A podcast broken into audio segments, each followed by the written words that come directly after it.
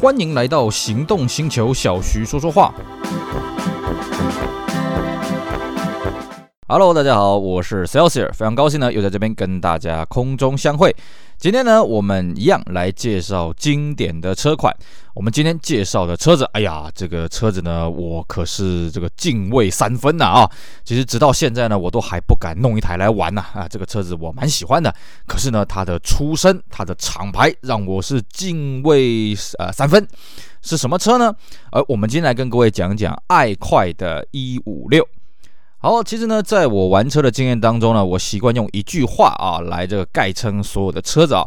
呃，玩日本车呢，像在念小学，轻轻松松。那么国中呢，就是德国车，呃，德国车比较硬派，比较斯巴达啊，比较一板一眼。那么高中呢，就是所谓的法国车，哎呀，很浪漫啊。那么大学呢，哎，就是意大利车了，更加的浪漫啊。那小弟呢，我玩车玩到这个我们节目录制的当下呢，小弟我还在读国中啊，不好意思，呃，这个我始终不敢踏进高中，踏进大学啊，因为我看到其他就读高中、大学的人呢，哎呀，这个当然玩得很开心了啊，但是学费呢也付得相当的开心了啊。当然各位会说，哎，那你把瑞典车跟美国车放在哪里呢？哎，我要跟各位讲，在我的认知当中，瑞典车跟跟美国车是补习班，学学才艺的啦啊。好，瑞典车跟美国车不是我们今天讲的主题啊，我们不要离题了。意大利车对我来讲呢，真的是一个呃不可这个亵渎的圣地啊。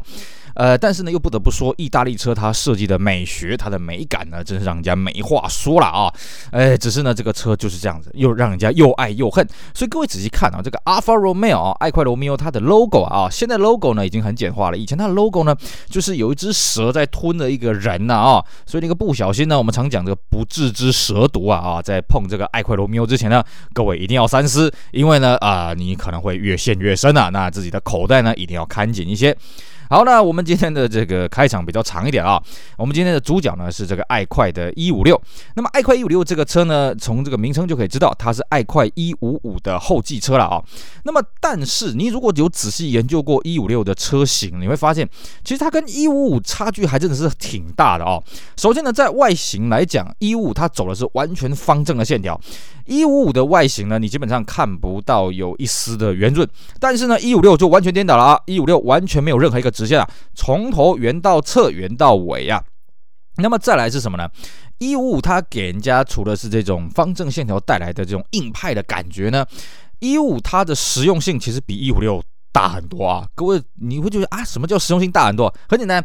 呃，如果你真的有接触过一五六这个车，就会发现哦，这个车实用性有个很大的罩门啊。什么罩门呢？它行李箱非常小。一五它官方公布的行李箱空间呢，有呃五百多公升啊，一五六不好意思，只有三百多公升啊。这主要是因为它后面的线条不同，一五它的车型的线条呢是从前面非常低，那一直拉到后面非常高，所以它行李箱的高度呢算是相当的足够的。可是，一五六你注意看啊，它车头是有点低，可是它车尾也没有说很高啊，整个它的线条比较柔顺顺一点，不像那一五五一看就知道是由低而高的这种线条。那么另外一个一五六这个实用性不够的地方呢，就是它。后门的门把，哎，是的，如果你对这个车子外形有印象的话，会记得，哎呀，这个车子当年呢做的是隐藏式的后门把了啊，因为像我们现在这个 Honda 的这个 HR-V 了啊，这个 Honda Vezel 这个车子一样，但是呢，在当年啊，这个设计当然是。惊动万教啊，轰动武林呐！为什么呢？哎呀，没有人看过这种设计啊。相对的呢，哎，这常常会呃，一五六常常会被人家误认为是一台双门的 Coupe 啊。我们身边就有车友呃，买了一五六呢，要载家人出门，那家人就说：“哎呀，这个车没有后门，我怎么上去呢？”因为它的这个后门的门把整合在这个 C 柱的上面啊。但是这个东西其实很不实用啊。首先第一个呃，一般不懂的人呢，呃，一般坐后座的人大概都不懂，不太懂车了啊。那么一般不懂的人呢，找不到门把。二方面是什么呢？它这个位置设计的很高啊，所以其实它。不太符合人体工学，就像那个雪铁龙后来推出那个 DS4 也是一样啊，它那个位置其实。嗯，不太不太就手了。那 Honda HR-V 有类似的问题了啊、哦，这是它的这个实用性的一个缺点了、那么再来是什么呢？哎，它跟155一样啊，这个车子为了要追求浪漫呢，所以这个车子哎不好意思，只有手排的啊。但是呢，156为了要跟这个市场妥协了，毕竟156推出了当下啊，这个1996年的爱快的这个全年的销量啊才十三万八的啊，这个非常的低了啊。以前巅峰的时候有二十二万辆啊，所以呢，它还是在隔年呢推出了这个所谓的这个自动手排系统啊，哦啊，后来也有推出一个就诶手动的自排系统啊，这个有点复杂，等一下我们跟大家大家好好聊啊，不像那个爱快一五啊，爱快一五从头到尾对不起就是手排的变速箱，那么爱快一五六至少它有这个自动的变速箱了啊，这是它对实用性的一个妥协。好，那既然它身为爱快一五五的后继车呢，其实。很多人会觉得说它是不是底盘就从一五修改来的？但是根据我们的研究了啊，它的底盘比较接近爱快一六四啊，因为它前面是双 A 背，而且后面呢改成了这个麦花臣了啊。当然有人会觉得说，哎，怎么它会后面用麦花臣的这种悬吊了啊？当然了，在爱快它调教之下呢，这个后面麦花臣悬吊你感觉不太出来了啊，感觉我我自己这个做的感觉觉得嗯，好像有点多灵感的那种调调了啊，不得不佩服爱快它底盘的功力。那么爱快一五六呢，一开始它上市的时候呢，引擎只有有三颗啊，是一点六 Twin Spark，一点八 Twin Spark，二点零 Twin Spark。那么后来呢，追加了这个二点五 V 六。那么二点五 V 六这颗引擎呢，是从三点零 V 六，就从一六四那颗三点零 V 六去缩小而来了啊。那至于这个所谓的一点八 Twin Spark，当然就是来自这个一四五一四六这一颗引擎过来的啊。当然呢，它这个引擎做了一些调教了啊，多了个所谓的正时可变进气歧管，所以它的马力动力输出呢，比一四五一四六来的大了一些了啊。那么顶级的二点五 V 六呢，它还有所谓的这个电子节气门啊，那马力有一百九十匹的输出啊，而且呢，这个二点五 V 六这具引擎的夹角很小，只有三十七度了啊。相当的罕见啊！我记得好像量产车还没有比它角度更小的引擎嘛，VR 六好像角度也没那么小了啊。所以呢，这颗引擎当时出来的时候呢，诶，也是相当的厉害。因为其实一五六它的引擎是不算是太大了，所以后期它可以塞进三点二，我也觉得它很厉害啊，就不得不佩服这个意大利设计师的功力。那么既然呢，一五六一开始都是手排呢，它的四缸的车型一点六、一点八、二点零都是五速手排，那二点五 V 六呢才是这个六速手排了啊，而且这六速手排这个档位相当的绵密啊，所以据说开起来。挺爽的啊！当然我没有开过了啊，我接触过的是这个一点八跟二点零了，这等一下会跟大家好好讲。那么当然，我们刚刚有说呢，这个为了跟市场低头，所以爱快呢在隔年就推出了所谓的这个自动手排系统啊哦。那这个系统的名称叫做 Celespeed，在当年其实这个东西是很先进的啊，因为在市场上你要找到这种自动手排系统啊，大概就是法拉利的三五 F1，那么还有这个 BMW 一三六 M 三的 SMG。可是呢，爱快的这个 Celespeed 比前面这两个系统更厉害了哦。首先第一个，呃，它的换挡的时间呢更快。我们在开法拉利三五的时候。F1 的时候呢，会发现它在换挡大概一秒半到两秒左右了哦，有点钝。那 M3 的 SMG 呢，也差不多是这个样子。可是呢，爱快的 Celespeed 呢，它蛮厉害的，它的换挡时间大概只有一秒。而且呢，如果你油门踩得够重的话，它换挡时间会变成零点四到零点五秒了哦。这个我们有亲身去体验过，哦哟，这东西还蛮聪明的。而且呢，它这颗系统呢，当然我们讲的它的自手排，就自动的手排变速箱。那原厂是宣称了，你在换挡的时候你不用松油门。不过我们实际操作下来啊，其实换挡之后松油门是比较好，它衔接会比较好，比较比较棒一点了哦。那么当然，因为它是自动的手排离合器系统，所以它也会去判断这个档位的上下调整啊。就是说，如果今天呢你硬是给它入档或者硬是给它降档的，电脑也会强制的介入啊。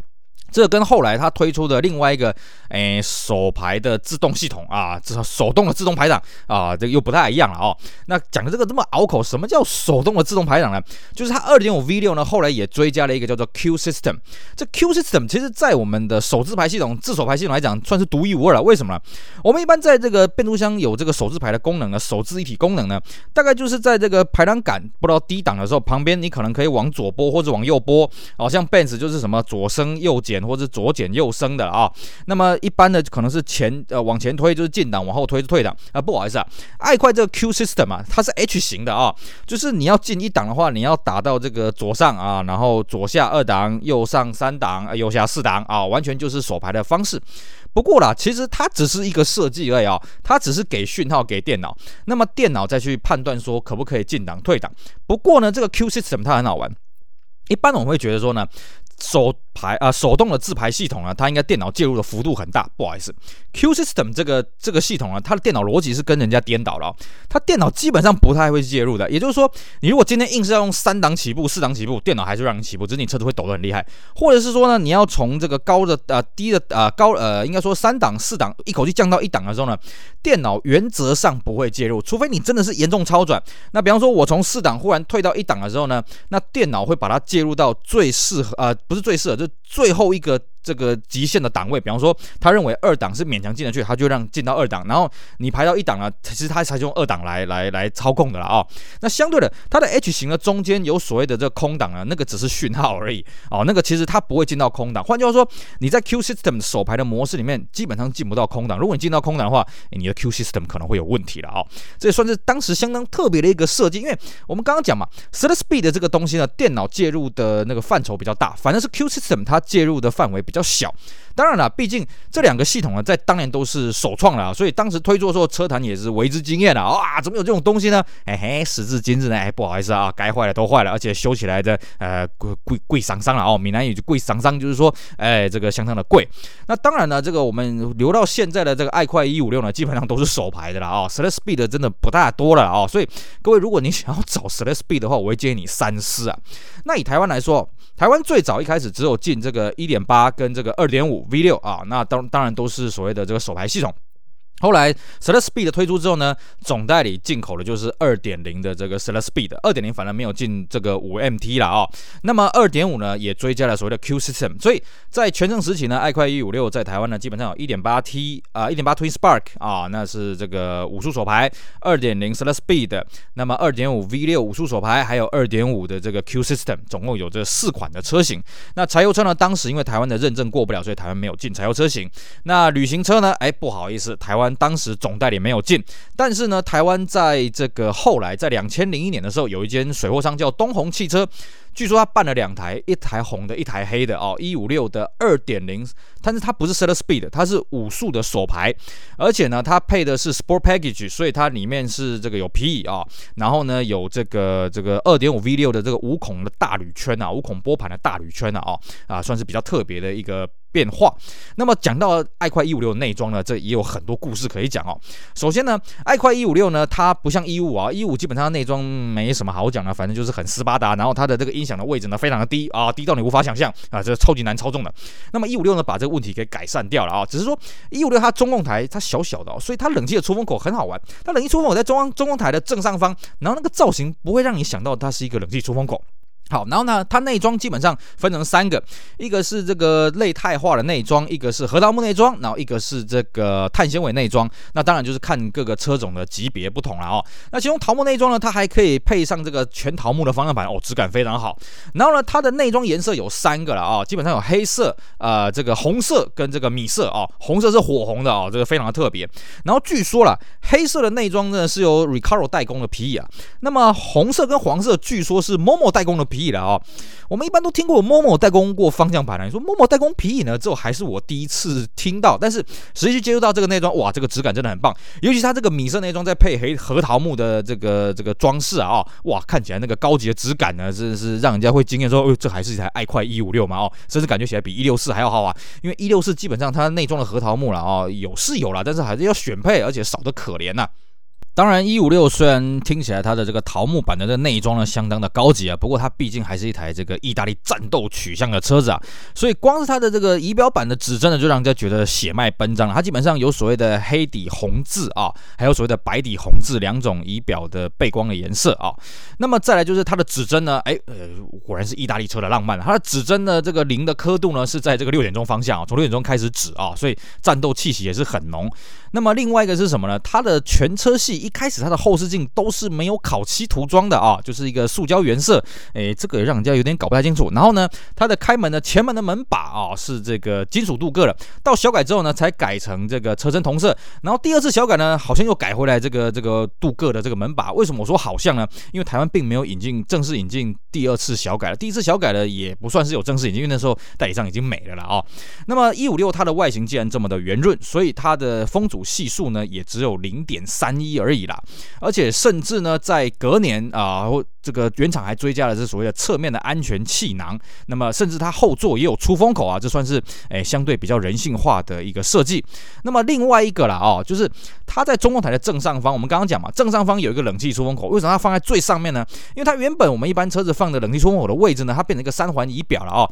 有油表、水温表，还有一个让人家搞不太清楚时钟。我们一般来讲不会把时钟整合在三环仪表了啊、哦，这个意大利车子真的是很特别。但是很可惜的是哦，它取消了一五五当时所拥有的这个油温跟油压这两个表了啊、哦，或许他觉得嗯，我这颗引擎比较成熟了吧啊，你不用太太去在意这些东西啊。那么我相信啊，各位你在台湾，如果你有看过后来这个台湾爱快引进的这个一五九的这个报价之后呢，你都会非常怀念一五六当年亲切的报价啊。当时一五六在引进的时候呢，这个代理商已经改成这个台凤了啊。那台凤的报价真的是很棒啊。在一九九七年年底的台北新车大展的时候呢，他发表了这个先发表了一点八 TS 啊，那配备也不错了啊。然后呢，这个这个八十九万八台币的售价啊，非常的亲民的，还不到九十万呢啊。那后来呢，随着原厂追加了二点零的 Select Speed 呢，那么台凤也发表了二点零 slot speed 啊。我们再次跟各位提醒啊，二点零台凤并没有进入五速手排系统啊。那售价呢也才一百一十四万而已啊，所以算是当时最便宜的这个自动手排系统了啊。你说法拉利三五 F1 要大概七百八十万台币吧啊，然后那个那个一三六 M 三 SMG 也大概要三百万台币啊，相当的贵。那当时了啊，这个还有一批非常少。少量三十台推出这个 Sport Package 哦，有大尾翼侧裙啊，红线跑车皮椅啊，侧面安全气囊天窗啊哦，然后呢，这个售价是一百二十四万八了哦，但是我在路上并没有见过实车了，可能外观有改掉吧哦。那么后来追加了这个二点五 V 六呢，这个配备也是相当的棒啊，因为它引进的也是 Sport Package 了哦。那第一批只有二十多台，售价是一百三十万。那内装可以选米色皮啊，但是我在台湾并没有看过了啊、哦。那么当然二点五 V 六呢，它的这个铝轮胎铝圈也不一啊，轮胎比较大一点啊，而且轮胎已经升级到这个十六寸了。那么在后来的原厂追加了这个 Q System 之后呢，台湾也一样是有引进了啊。Q System 的报价是将近一百四十万，一百三十九万八了啊，所以算算是不便宜。但是哎，有这个很神奇的这个自动手排系统呢，算是相当有趣。那么我们刚刚跟各位补充到说，水货商有引进这个五门的水货呢，是在两千零一年的十月啊，当时是北部一个车商叫做东红汽车啊，引进了两台。为什么这么晚才引进呢？因为原厂到两千年三月才推出五门了啊，基本上那个时候。都快要小改了啊！那台湾呢？当时这个代理商已经那个呃台风已经不大行了了啊，所以当时台风评估一下市场，也觉得嗯，这市场不大够。不过好玩的是什么呢？在二零零二年原厂推出小改款了之后呢，哎，台凤有说要评估引进，但是说没多久呢，台凤就这个关门结束营业了啊。那么二零零二年呢，这次小改呢，其实改动的幅度不是很大啊，它基本上就是把这个前后保险杆的饰条呢改成跟车身同色，之前呢是这个黑色的，然后水箱罩前机把手稍微有点改，那么前门的手把改成车身同色，那么中控台有稍微有点修了啊，那增加了一个行车电脑的控制荧幕，那么还有一个就是变成呃这个三环一。一斤左右独立恒温空调的面板啊，哦，那么方向盘也改成一四七的三幅的设计，那么并且标配 HID 了哦。不过这些都是所谓的海外的车型，因为台湾并没有直接引进啊。那么在这一次的这个小改呢，还有一个。这个动力方面有个变化，就是它二点零改成缸内直喷，所以呢马力从原本的一百五十五匹，那么涨到了一百六十五匹了哦。那么另外一个就是它同时也发表了一五六的性能款一五六 GTA 啊，把三点二的引擎啊，这 V 六引擎整个给塞进去了，超厉害的啊！这个整个引擎是满满满的啊，而且它表底呢换成了三百公里啊，那内部的装潢当然啊，内部的这个内装当然是非常的战斗化了啊。那台湾当时呢有水货商引进了啊，报价是一百八十八万台币。非常的贵啊，不过你对照起后来那个喜美啊，这个 Civic Type R 呢，也差不多这个价格啦。那可是喜美的车型稍微小一点嘛，爱快啊，感觉起来比较划算一点。那么原厂呢是在二零零三年六月推出第二次的小改，那么第二次的小改呢，它的外形基本上就跟当时的这个爱快的家族脸统一了啊，在它外形呢走的比较像爱快一四七，也比较像后期的一六六。车头车尾都改了很大，那么引擎阵容也有点的不一样了啊，变多了一个这个二点四的这个缸内直喷的引擎。那么当时应该是已经取消了一点六了啊，因为这都是国外的数据，因为台湾也没有引进这个第二次小改的了啊。那么二零零四年又追加了这个全轮驱动的这个五门的车型啊啊，那么当然台湾也是没有看过的了啊。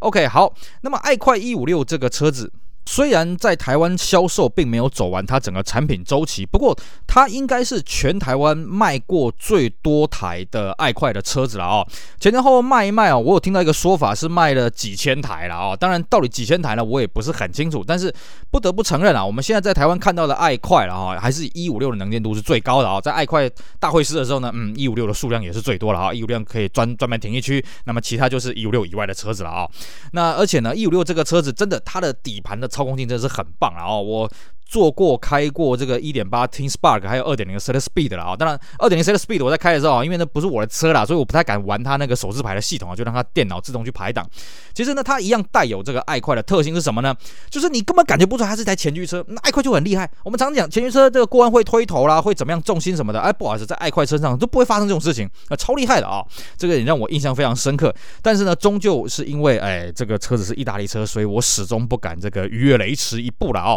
不过不得不说了，在我接触过的爱快里面，一五六跟一六四相对是比较亲切，就是相对它的脾气没那么糟糕了哦，实用性也相对的比较好一些。所以呢，如果各位如果你有兴趣玩爱快的话，不妨先考虑一下一六四跟一五六这两款车呢，是比较入门的了啊。好，以上呢就是我们今天的节目内容，跟大家聊聊爱快一五六这台车子啊，这台车真是让我又爱又怕了啊，所以我到目前为止还不敢逾越雷池一步。希望呢各位听过我节目呢，被我推坑啊，然后呢去玩一台啊，再。告诉我这个心得吧，哈哈哈，没有了，开开开个玩笑了啊！以上就是我们今天内容，感谢各位的收听，也请各位呢啊继续支持我其他精彩的音频节目。我是 Celsior，我们下回再聊喽，拜拜。